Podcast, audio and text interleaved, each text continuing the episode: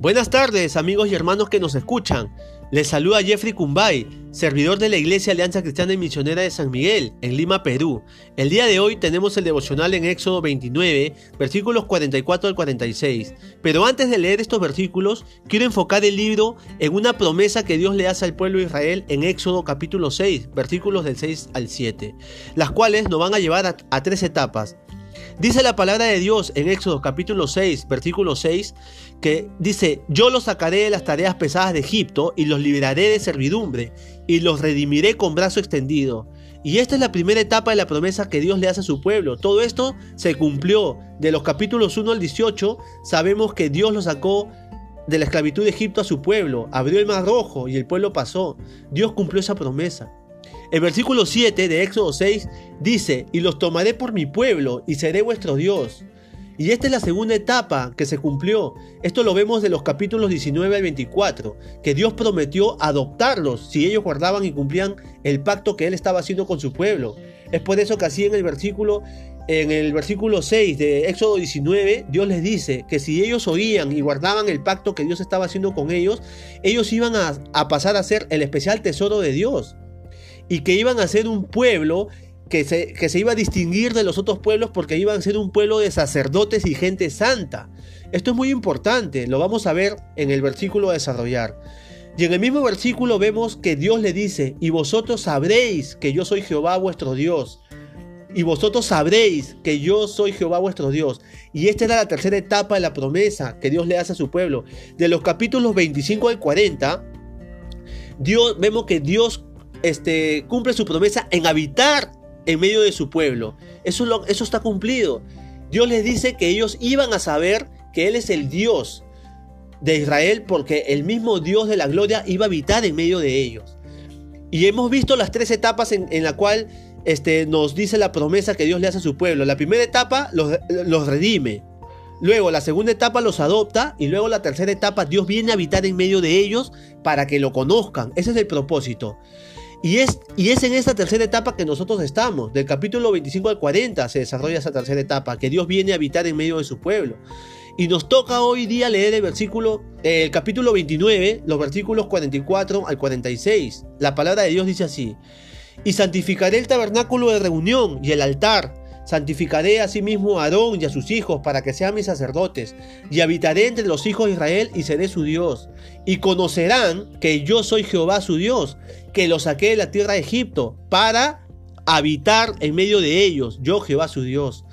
Vemos si nos situamos en el texto, Dios había venido a morar en su pueblo, pero primero tenía que rescatarlos de la esclavitud, adoptarlos como pueblo y ahora Él habitaría en medio de ellos. Pero para que Dios habitara en medio de su pueblo, Él necesitaba dos cosas, un lugar de morada para su gloria y unos sacerdotes para ministrar en ese lugar. Es así que del capítulo 25 al 28 vemos cómo Dios, vemos cómo Dios mandó a construir el tabernáculo con su diseño y cómo tenía que ser la dedicación de los sacerdotes. En estos capítulos vemos muchas verdades espirituales, pero me quiero centrar en dos que el texto nos habla. En Éxodo 29 44 dice, santificaré el tabernáculo de reunión y el altar para Dios, que es un Dios santo, era importantísimo santificar el lugar donde él, iba, donde él iba a morar y luego santificaría a los sacerdotes que iban a ministrar. Hoy en día, Dios habita en nosotros, en todo aquel que es cristiano. La Biblia dice que somos el templo de Dios. Y, y ser santo es una posición espiritual, hecho por Dios mismo. Vamos a ver más adelante cómo podemos santificarnos. Una vez hecho eso, ahí recién él podía habitar entre el pueblo de Israel, ya que Dios irradia santidad y no podía nadie vivir con él en pecado. En el Antiguo Testamento los sacerdotes tenían que purificarse para entrar al lugar santísimo. Se ponían unas campanillas en los flecos de sus vestidos para que la gente sepa que si sonaban era porque estaban vivos, si no sonaban era porque habían muerto por su pecado. Amigos y hermanos que nos escuchan, Dios demanda santidad y consagración para sus pueblos, para todo aquel que ha creído en Él. Si recordamos los capítulos 27 y 28, donde Dios manda hacer las vestiduras de los sacerdotes, Él dice que se le ponga en la frente de Aarón una lámina de oro fino que diga santidad a Jehová. Y luego necesitaban ellos mismos ser consagrados por siete días. Esto iba a ser un recordatorio para todo el pueblo. Santidad a Jehová. Y hoy Dios también nos recuerda que debemos vivir en esa misma, en ese mismo estado. Amigos y hermanos que nos escuchan, ya en la promesa que Dios le da a su pueblo en Éxodo 6, de 6 al 7, hemos visto las tres etapas en las que se encuentra el pueblo. Dios quería un reino de sacerdotes y un pueblo santo. Ahora, mis amados hermanos y amigos, Dios ha cumplido su promesa. Primero los redimió con mano poderosa, luego los adoptó como su pueblo y luego vino a habitar en medio de ellos. Hoy en día, Dios sigue haciendo lo mismo, pero a través de Jesús. Jesús viene para librarnos de la esclavitud del pecado. Luego, todo aquel que reconoce su pecado y pone su confianza en Jesús es adoptado como hijo de Dios. Y luego, el mismo Dios que habitó en el pueblo de Israel viene a morar en todo aquel que pertenece a la familia de Dios. Las tres etapas se siguen cumpliendo en Cristo Jesús. Pero ¿qué pide Dios de nosotros, de su pueblo? Muchas cosas, pero quiero enfocarme en solo dos. Santidad y consagración. Y yo quiero hacerle dos preguntas, hermanos, para reflexionar, amigos. ¿Cómo estamos llevando nuestra vida cristiana? Tengamos cuidado, porque si tenemos una pizca de pecado, Dios no estaría contento con ello. Y la otra pregunta es, ¿estamos viviendo en santidad? Ahora, vivir en santidad es un proceso progresivo donde yo dejo que el Espíritu Santo de Dios tome el control de mi vida y me vaya santificando conforme yo vaya renovando mi mente al leer su palabra. Incluye obediencia, renuncia, oración, quietud y todas las disciplinas espirituales que vemos en la Biblia.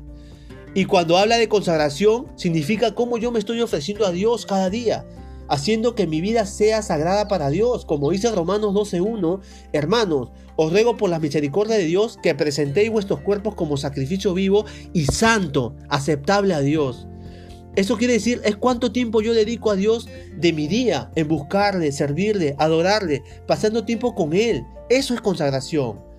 Tengamos cuidado amigos y hermanos que nos escuchan. Si bien es cierto, tenemos a Dios viviendo en nosotros a través de su Espíritu, pero muchas veces lo tenemos apagado y triste por nuestro pecado. Pero eso nos dice que debemos ofrecer olor grato, ofrenda encendida a Jehová. Entonces, amigos y hermanos que nos escuchan, para concluir, Dios Padre y nuestro Señor Jesús y el Espíritu Santo quiere tomar el control de nuestras vidas para que vivamos una vida de santidad y de consagración para la gloria de Dios. Que el Señor nos bendiga.